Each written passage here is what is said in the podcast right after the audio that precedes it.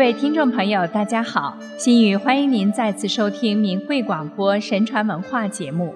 我们在上期节目中讲了孔子的学生颜回的故事，今天要跟大家讲的是颜回的同学孔子的另一位学生子贡的故事。子贡姓端木，名次，字子贡，十七岁拜孔子为师。他谦逊好学，深得儒学真谛和精髓。他不但是孔子学说的实践者和传播者，而且还是孔子坚定的捍卫者。他通达明理，善言辞，长于外交，曾任鲁卫两国之相。孔子很欣赏子贡，把他比作宗庙里尊贵的虎脸之器。《论语叙说》中记载。孔子去世，学生们为他服丧三年。子贡在孔子墓旁结庐而居，一直为其师守祭六年，哀痛至极。他与孔子的关系堪称尊师重教的楷模，被后世广为流传。子贡天性至孝，资秉隐晦，三岁即知人善恶。十七岁时游于鲁，闻孔子在绝里授徒。心甚敬仰，遂拜孔子为师。他勤学好问，《论语》中记述孔子与弟子答问，以他为最多，常可见到其发问之情形。如他曾问仁、问政、问友、问事、问君子等诸多内容，孔子都一一做了解答，其中涉及到了仁爱、礼仪。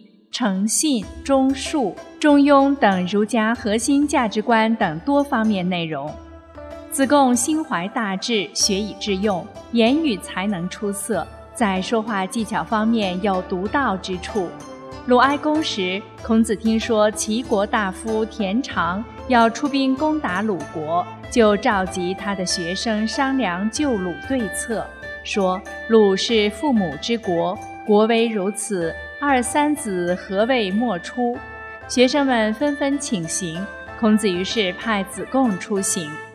子贡奉命出使齐、鲁、吴、越、晋五国，说服了田常，又使得四国国君采纳了他的主张，一举而动五国之政，也因此改变了各国形势，救了鲁国的危难，出色完成了使命。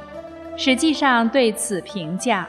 子贡一出，存鲁，乱齐，破吴，强晋而霸越。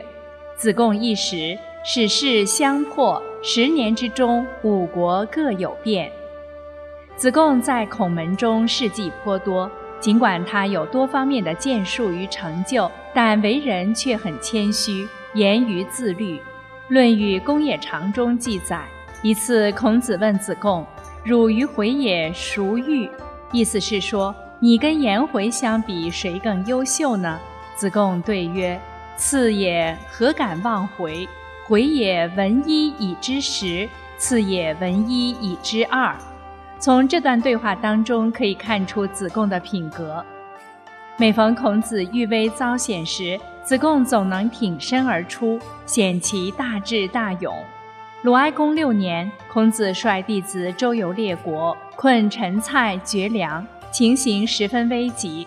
孔子派子贡出使楚国，子贡临危受命，不仅从楚国要来粮食，而且使楚昭王兴师迎孔子，把孔子迎入楚国，使师生脱离危境。鲁哀公十二年，鲁卫等国君会见吴人，吴人扣留魏侯。子贡说服吴太宰，使魏侯获释。鲁哀公十五年，齐鲁会盟，子贡说服齐国返归原属于鲁国所有的城地。一次，齐景公向子贡询问孔子的贤能，子贡马上回答说：“圣人也，其职贤哉？孔子不只是贤人，是圣人啊。”接着，子贡又称颂孔子说。臣终身待天，不知天之高也；终身见地，不知地之厚也。若臣之是仲尼，譬有可胡勺，就江海而饮之，覆满而去，又安知江河之深乎？在这里，子贡将孔子与天地以及江海相比，说我跟着孔子学习，就像拿着瓢到江河里饮水，覆满而去，哪里知道江河有多深呢？齐景公说：“先生之欲，得无太过乎？”子贡说：“臣次何敢甚言？上游不及耳。使臣欲仲尼，譬由两手捧土而覆泰山，其无益于民矣。使臣不欲仲尼，譬由两手把泰山，无损益民矣。”他把孔子比作泰山，说自己的赞誉之词不过是给泰山添了两把土。反过来说，即便是任何人想损其名誉，也不过是用手刨去泰山上的两捧土，不会有损于泰山的崇高。子贡时时处处维护孔子的尊严，绝不允许任何人毁谤老师的声誉。一次，鲁国的大夫叔孙武叔在人前贬低孔子，抬高子贡。子贡听后非常气愤，说：“辟筑宫墙。”次之强也，极坚；窥见家室之好。夫子之强数仞，不得其门而入，不见宗庙之美。百官之富，得其门者或寡矣。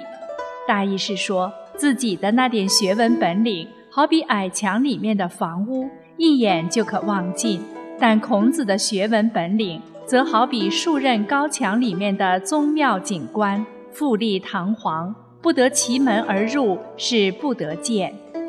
数日后，叔孙武叔又毁谤孔子。子贡义正辞严地说：“你这样做是没有用的。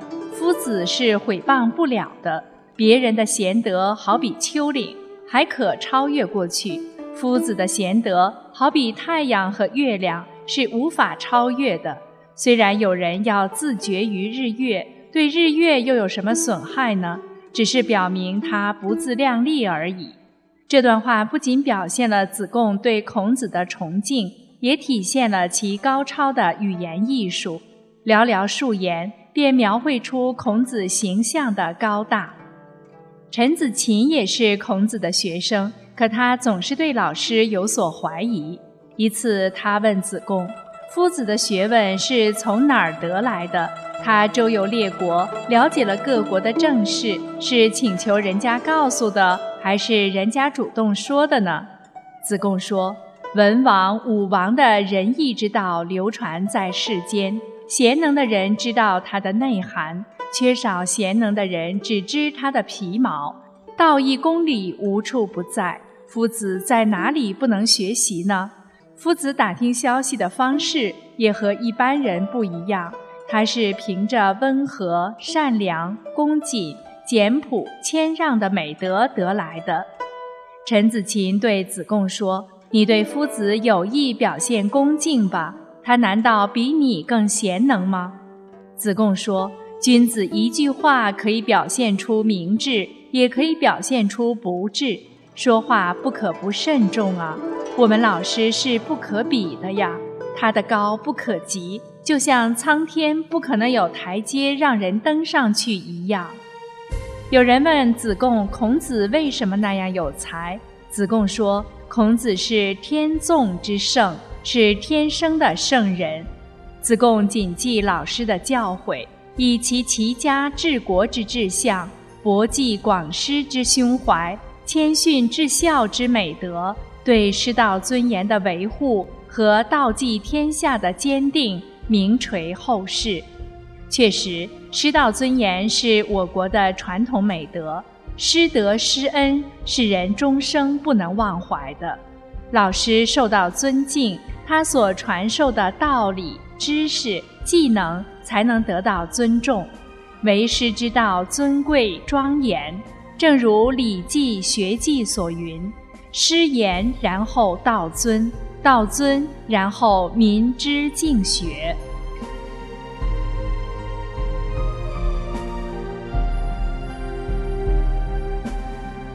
听众朋友，今天的节目时间又要结束了，心语谢谢您的收听，我们下次时间空中再会。